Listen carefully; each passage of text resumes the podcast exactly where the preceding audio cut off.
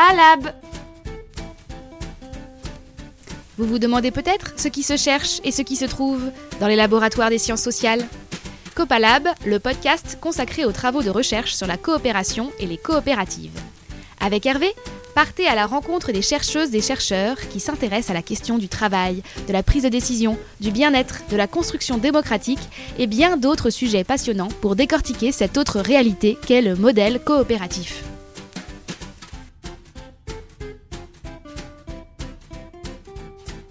Rencontre des créateurs de l'Institut des territoires coopératifs, Anne et Patrick Beauvillard, explorateurs de l'implicite de la coopération. Anne et Patrick Beauvillard, bonjour. Vous avez créé l'Institut des territoires coopératifs il y a quelques années pour explorer l'implicite de la coopération. Comment procédez-vous pour réaliser cette exploration?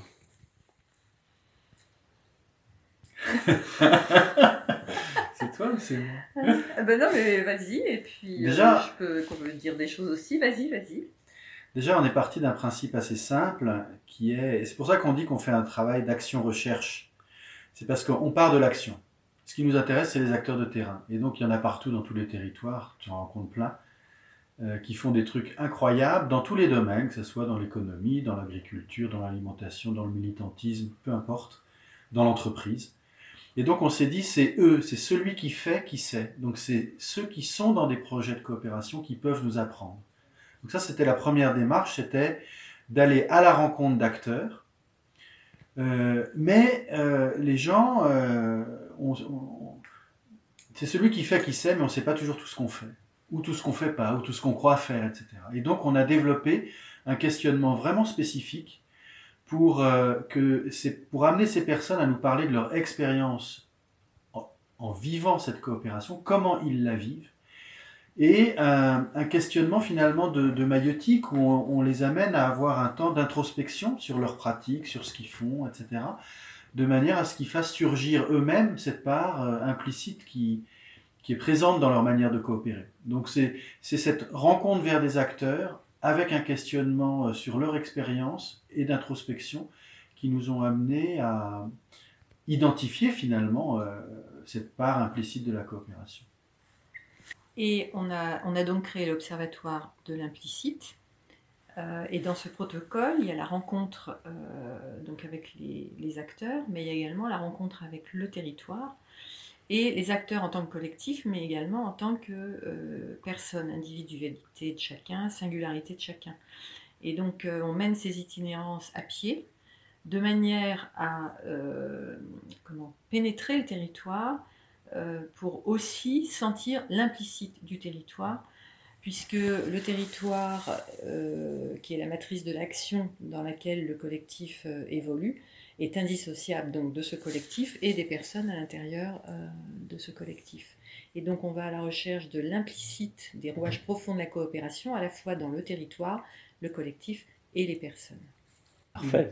Une itinérance, grosso modo, c'est 4, 5, 6 semaines. hein. Donc on va partir un, un beau matin avec notre sac à dos. Euh, sur ces 6 semaines, on, euh, on va avoir une douzaine de rencontres prévues à l'avance, organisées, où on va passer une journée de questionnement avec ce collectif. On va souvent passer un bout de la veille et le soir de notre arrivée pour créer du lien, tu vois, pour... euh, et puis, euh, et puis, quand on aura eu cette rencontre, on repartira pour euh, une, marche encore de plusieurs jours pour aller rejoindre le collectif d'après. Et la partie marche, elle est essentielle parce qu'elle nous permet, Anne l'évoque, de, de sentir cet implicite du territoire, mais elle nous permet aussi à nous de mobiliser un processus de pensée qui n'est pas l'analyse intellectuelle, euh, qui est utile, hein, mais qui est insuffisante pour comprendre ces rouages profonds de la coopération. Et, euh, durant ces marches, souvent, euh, c'est un processus de décantation. Tout ce qu'on a pu entendre à droite, à gauche, dans une rencontre ou celle d'avant, etc., retombe. Et puis, il y a des liens qui apparaissent, des liens entre ce qu'on a vu à un endroit, entendu à un autre, entre le territoire, entre ce qu'une personne nous a dit, ce qu'un collectif a fait. Et c'est cette mise en lien qui nous a qui est notre outil de travail, quoi. Très bien. Vos, recherches vous ont amené à, à mettre à jour ou à mettre en évidence euh, 12 dialogies ou 12 lignes de force qui semblent euh, extrêmement importantes euh, en termes de maturité coopérative par rapport à la capacité d'un territoire ou d'un ou d'un collectif hein, à coopérer véritablement.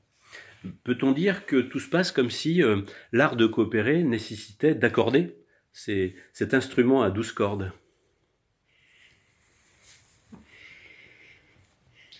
Moi j'aime bien l'idée d'instrument à douze cordes parce que euh, euh, il y a deux idées dans ta, question qui me semblent importantes. Il y en a une autour de ces dialogies, c'est-à-dire, moi je viens d'un, mon background à moi il est plutôt scientifique. J'étais élevé dans un système où à un problème, il y a une solution. Donc, quand il y a un problème, je cherche la solution. Et tant que je cherchais ça, je ne comprenais pas ce qui faisait que des groupes fonctionnaient, parce qu'en fait, ils faisaient tous différemment.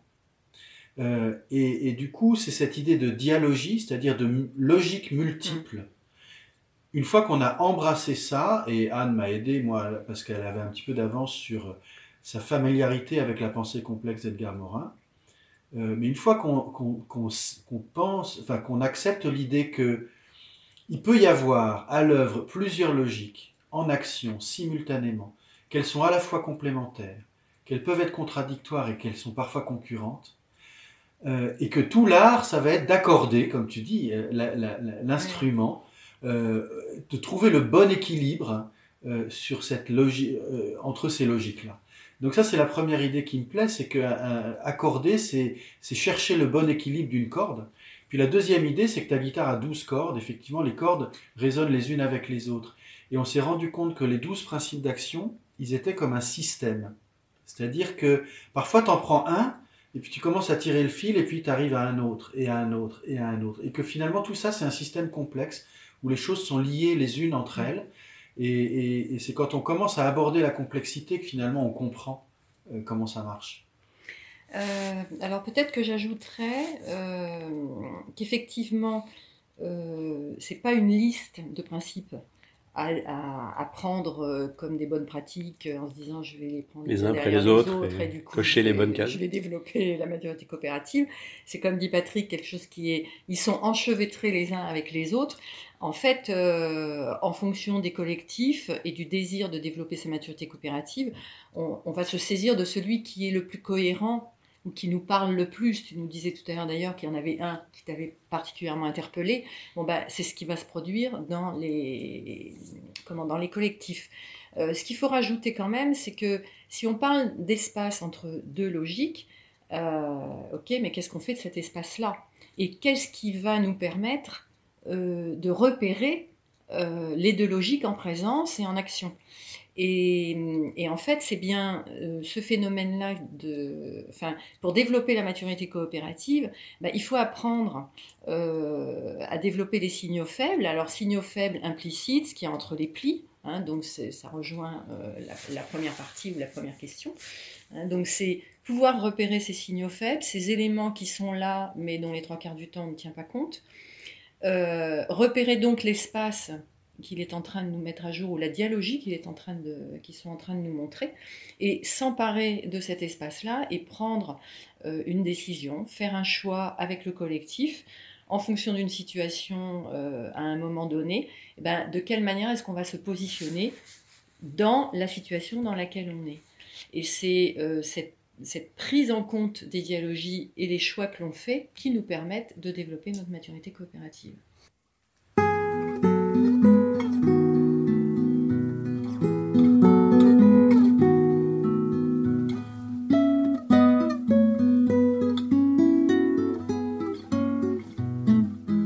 Comme si ces cordes étaient d'une certaine manière euh, presque invisibles, euh, en tout cas à la conscience des coopérateurs, mais que ce travail permettait peut-être de, les identifier et, de se positionner ou d'accorder d'une façon plus consciente et peut-être plus puissante aussi. Exactement. Par rapport à ça. Parce que ça fait, elles sont de l'ordre peut-être au départ 12 cordes qui sont plutôt invisibles. On pourrait dire qu'elles sont non pensées ou non conscientes. Et que effectivement ce, ce, travail d'introspection permet de les, rendre visibles, euh, pas les 12 en même temps, mais il y en a forcément une qui va être visible, et partant de là, effectivement, on apprend, euh, Edgar Morin appelle ça une gymnastique euh, psychique, que d'apprendre à se saisir de ces cordes, enfin de les voir déjà, de s'en saisir et d'en faire quelque chose. Je souhaite que nous ayons l'occasion de les découvrir avec vous les unes après les autres. Mais pour aujourd'hui, je vous propose de nous de porter notre attention sur l'une de, celles qui m'a personnellement hein, le, plus parlé au début et qui est cette euh, distinction ou cette euh, dialogie entre euh, la présence avec son rôle, y compris son rôle ou son statut social, et la présence à un projet ou un travail collectif avec l'ensemble de son identité. Est-ce qu'on peut préciser peut-être pour vous en quoi cette, cette tension ou cette dialogie entre rôle et identité euh, est important pour euh, le processus de coopération et peut-être à la fois sa puissance et puis sa cohérence? Euh, alors, si, si, on, si, on, comprend que la coopération, c'est réellement être co-auteur d'une œuvre commune, et que donc ce sont des, personnes et les partages entre ces personnes qui vont permettre de développer la coopération, alors on voit bien que on ne va pas forcément obtenir le même résultat si on reste centré sur des rôles, des casquettes, euh, des représentations de personnes morales éventuellement, euh, et que si ce sont juste ces rôles-là autour d'une table qui sont en train de discuter, ça va être compliqué de développer la coopération. Donc effectivement, c'est être en mesure euh, de pouvoir se parler en tant que personne, au-delà de nos rôles, même si effectivement chacun des rôles que l'on peut avoir euh, peuvent être euh, rattachés à des prises de responsabilité, à des décisions euh, qu'il faut prendre et que l'on saura prendre au moment où on en aura besoin. Donc la dialogie, cet espace à habiter entre l'identité et le rôle, c'est d'être en capacité de, comment, de trouver le bon équilibre dans la situation, encore une fois, comme je l'expliquais tout à l'heure, qui est euh, de se dire, là pour l'instant, euh, ce sont les personnes qui se parlent. Euh, et le rôle, il viendra en son temps. Mais enfin, on a pu voir, nous, dans, des collectifs qu'on rencontrait, et ce qui nous a permis de, de mettre ce principe d'action en évidence, c'est que quand ils prennent conscience qu'effectivement, leur premier frein, c'est toujours de, de parler d'acteurs, de, en fait, de, de, termes génériques qui indique les catégories des personnes, mais en fait de ne jamais parler des personnes en elles-mêmes. Et quand un collectif prend conscience de ça, alors il décide de se parler autrement autour de la table. Voilà, donc c'est donc c'est, il est vraiment euh, celui-là, il, est central et de toute façon à un moment ou à un autre, il va ressortir. la, langue française, euh, d'habitude, elle est super riche, mais là, pour le coup, elle nous aide pas. Parce que euh, il y a des langues où on emploie plusieurs mots. En français, on dit je suis Patrick, euh, je suis euh, ton ami, je suis euh, l'époux de Anne, je suis spécialiste de la coopération. Enfin, c'est-à-dire qu'on mélange je suis et je fais. Mhm. et c'est pas la même chose. Hein. Et, en faisant ce mélange-là, regarde le nombre de réunions où on va avoir euh, quelqu'un, il va même pas avoir son nom sur le chevalet devant lui, il va avoir, je sais pas moi, chambre d'agriculture du Tarn et Garonne, voilà. Il est la chambre. Mais non, bien sûr que non. Il est d'abord monsieur ou madame euh, quelqu'un, mm. euh, avec ses aspirations, etc.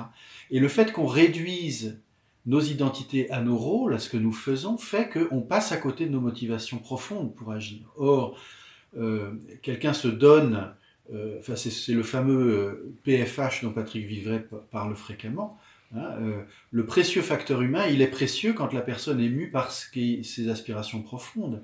Et si on ne prend pas ça en compte, le PFH devient le putain de facteur humain. C'est-à-dire qu'à un moment, eh bien, euh, il manque quelque chose. On a invité que le rôle à la table, or la personne, elle se sent pas reconnue, elle se sent pas intégrée. Et c'est vraiment quelque chose de très important. Moi, je me souviens d'un très gros collectif qu'on a rencontré, enfin très gros pas forcément en nombre, mais en complexité du système. C'était dans les domaines de l'énergie, donc avec des ingénieries financières euh, compliquées, avec beaucoup de, d'adhérents, bénévoles, des financiers, des donateurs, euh, des, spécialistes mm. techniques, etc. Donc, tu vois, c'était peut-être à l'époque, c'était pas une SIC, mais ça pourrait être une SIC, donc avec des rôles et des différentes manières d'y être associé. Et le président de cet ensemble, quand il a pris conscience de cette euh, dialogie entre rôle et identité, il s'est dit, il nous a dit, quand on fait nos conseils d'administration, on convoque toujours les administrateurs, on convoque les rôles. Or, on se rend compte que finalement, pour prendre les décisions, c'est les personnes qu'il faudrait convoquer parce que, en se privant de certaines personnes, on se prive de tout un tas de regards qui pourrait au contraire éclairer les administrateurs. Et donc, il ne s'agit pas de dire tout le monde décide. Non, non, il y a bien des rôles pour ça. Mais c'est en invitant chacun autour de la table dans leur identité qu'on va pouvoir prendre les bonnes décisions. Alors moi j'ajouterais quand même une chose, hein, c'est que euh, la prise de conscience, elle ne va pas forcément être suffisante, elle est, essentielle. Et, dans l'exemple que donne Patrick, effectivement, il y a des moments où on voit que tout de suite, les personnes euh, accrochent. Euh, on voit aussi que ça peut être extrêmement questionnant de prendre conscience de cette dialogie. Parce que euh, c'est pas forcément évident quand on est représentant, par exemple, euh, d'une chambre euh, quelconque, euh, de pouvoir s'exprimer ou s'autoriser à s'exprimer, parce que ça c'est aussi dans notre imaginaire collectif, hein, que quand on a un rôle, on doit dire ça, etc. Et donc de, s'autoriser à, à, dire quelque chose qui est en cohérence avec notre propre identité. Et donc ça veut dire quand même derrière que ça va rejoindre un autre principe d'action, qui est euh, comment, transformation personnelle, transformation sociale, c'est-à-dire que pour avancer dans cette dialogie, il faut que moi-même je me mette en cohérence avec ce qui me meut, est-ce que c'est cohérent avec ce qui meut la, le collectif, le, collectif projet. Ou, le, ou, même la chambre à laquelle mmh. j'appartiens. Oui. Et donc ça veut dire qu'en amont de ça, ça peut être très dérangeant que de prendre conscience que identité et rôle, bien souvent, il y a des personnes qui préfèrent se dire je, joue le rôle et mon identité, je, la mets à part. Sauf que ça va poser forcément problème et que dans ces cas-là, le développement de la coopération va être très compliqué. ça crée des heures. Donc ça ouvre des portes. Là, ce que je suis en train de dire, c'est juste pour, pour dire que c'est pas juste parce qu'on le dit que ça se fait. La prise de conscience est essentielle, mais derrière, il peut y avoir d'autres principes d'action à, à travailler par ailleurs. D'où l'intérêt d'aller découvrir euh, l'ensemble du système, en fait. oui, tout à fait. mais ça, c'est l'une des problématiques qu'on voit, par exemple, dans des scopes euh, reprises par les salariés, où euh, le salarié passe d'un coup de baguette magique tout d'un coup. évidemment, c'est pas tout d'un coup, c'est le mmh. résultat d'un long processus, mais n'empêche qu'il passe d'une posture de salarié à une posture de salarié et en même temps associé, et parfois représentant du personnel, et qu'on voit beaucoup de gens qui sont, euh, ça les met dans des, dans des, dans des tensions, dans des difficultés euh, qui vont devoir traiter si on veut que ça fonctionne. Le et étant une source de complexité, mais aussi sans doute la difficulté d'apprendre à, à être capable de dépasser son rôle pour s'impliquer complètement avec les autres et en même temps de revenir à son rôle au bon moment lorsque c'est à la fois juste et nécessaire par rapport à la situation et éventuellement au partenaire avec lequel on, a à travailler.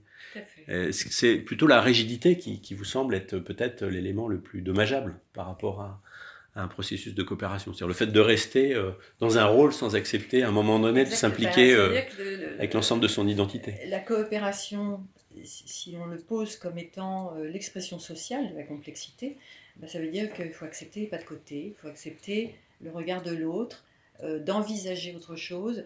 Donc c'est prendre en compte l'ensemble des éléments et, il faut embrasser cette complexité pour pouvoir effectivement... Euh, donc c'est vrai que la rigidité que tu soulignais, elle est, elle est essentielle. Plus il y a de rigidité, moins moins c'est possible de faire des pas de côté. Et, pour reprendre ton image de la guitare à 12 cordes, enfin de l'instrument à 12 cordes, je l'ai transformé en guitare, mais euh, euh, c'est un, guitariste, euh, lors d'un concert, il va réaccorder sa guitare plein de fois. C'est-à-dire que il, la joue et peut-être qu'en fonction d'un autre morceau, peut-être parce que le morceau est un peu différent et qu'il veut donner un timbre différent, mais peut-être aussi tout simplement parce qu'il y a eu un tout petit coup de froid là dans, dans la salle et que euh, la guitare a joué ou bien voilà. Et en permanence il va se réajuster se réaccorder parce que on peut pas dire que entre rôle et identité il faudrait se viser à 4,2 mhm. parce que euh, voilà mhm. c'est une échelle complètement dynamique et qu'il faut donc il faut saisir ces signaux faibles qui nous dont Anne parlait. Ça, ça permet d'illustrer les signaux pour se dire voilà est-ce que je tends un peu plus est-ce que je relâche un peu plus est-ce que je vais plutôt là? Est-ce que là, on est limité par euh, une, une, difficulté de certains à aller un peu plus loin dans, dans, la, dans le partage de leur identité, de leurs besoins ou désirs? Oui. Ou, au contraire, à un moment donné, il faut savoir revenir à des rôles qui clarifient peut-être les, processus de décision. En tout cas, euh, il y aura des signes, puisque un musicien, s'il réaccorde, c'est qu'il a tenu compte des signes que lui a envoyé l'instrument. En l'occurrence, si on, si on garde cette image-là, il y a des signaux qui nous permettent de voir qu'on ait pu ajuster, soit parce qu'on va sentir qu'on n'est pas à l'aise, puis situation. Mm. avec la situation et avec les réactions des uns et des autres. Donc, il faut, faut réaccorder. Parfait. J'ai hâte de pouvoir explorer avec vous les, les autres aspects de ce système. Mais euh, avant de nous quitter pour aujourd'hui, je voulais vous poser euh, la question qui devient un rituel, justement. Quelle est la question qui vous travaille maintenant, aujourd'hui, ou sur laquelle vous travaillez? Alors, est-ce que c'est une seule question? Peut-être que on va avoir, Celle qui vous vient à l'esprit, peut-être, qui vous préoccupe ou qui vous j'en ai une, c'est que qui inspire le plus. Euh, on, nous, on nous demande, maintenant qu'on a publié au- autour de maturité coopérative, on nous dit, mais est-ce que vous pourriez nous dire quelle est notre maturité coopérative? Et on veut surtout pas faire ça, puisque tout le travail qu'on a fait, c'est justement de développer une maïotique qui permet à une personne, à un collectif ou même à un écosystème territorial de, de se révéler leur, leur maturité coopérative. Et donc le, le projet, mais là je pense à un projet plus de long terme, hein, qui, qui, qui commence à germer oui, dans notre sur tête, les deux années qui viennent là. comment on peut aboutir à un outil d'autodiagnostic, hein, euh, euh, oui, qui permettrait à des gens de, de, de- d'accompagner leur propre réflexion pour arriver à se dire, ben, elle est où ma guitare? D'abord, où sont les cordes? Je les voyais pas. Ah, je les vois. Et puis, euh, comment on peut se les accorder entre nous? Voilà, un outil qui permettrait à des gens de, de faire un, peu, un bout de chemin euh, dans une option, enfin dans une euh, démarche d'autodiagnostic de leur maturité coopérative. Parfait, il ne s'agit pas de vendre un, un thermomètre, euh, mais d'apprendre à accorder euh, soi-même et, et collectivement l'instrument dont on veut jouer. C'est ça. Puisque l'objectif, c'est pas d'être expert de la coopération, mais permettre euh, à, tout un chacun finalement de se saisir de ce, processus euh, euh, qui nous appartient à tous, hein, qui est notre capacité à partager, à échanger. Et donc effectivement, s'appuyer sur les travaux qu'on a fait jusqu'à présent, continuer d'expérimenter dans les, itinérances pour voir comment on peut formaliser un outil d'autodiagnostic, de réflexivité. Euh, c'est vraiment tout à fait intéressant, surtout que ça, ça- ça débouche sur des réflexions qu'on a aussi sur euh, faire évoluer l'évaluation des, des dispositifs euh, mis en œuvre dans les territoires.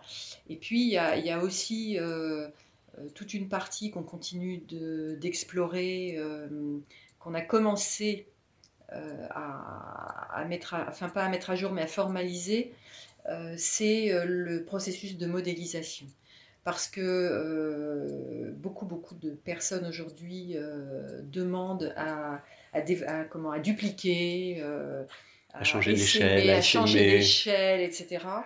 Or, euh, on, on voit bien qu'on n'est pas forcément sur euh, le registre au bon endroit. C'est-à-dire que très souvent, on, on imo- on imagine changer d'échelle en faisant de la duplication industrielle. C'est-à-dire qu'on va faire des modèles et puis vous allez reproduire le modèle. Euh, or, ça, ça ne fonctionne pas.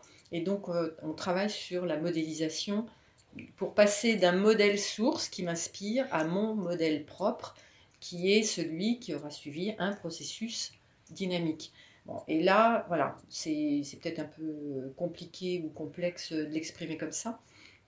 Mais, euh, mais en tout cas, c'est dans les tuyaux aussi, ça fait partie du travail qu'on fait. Parfait. Anne et Patrick, euh, merci beaucoup et j'espère à très Merci. bientôt. À bientôt. À bientôt.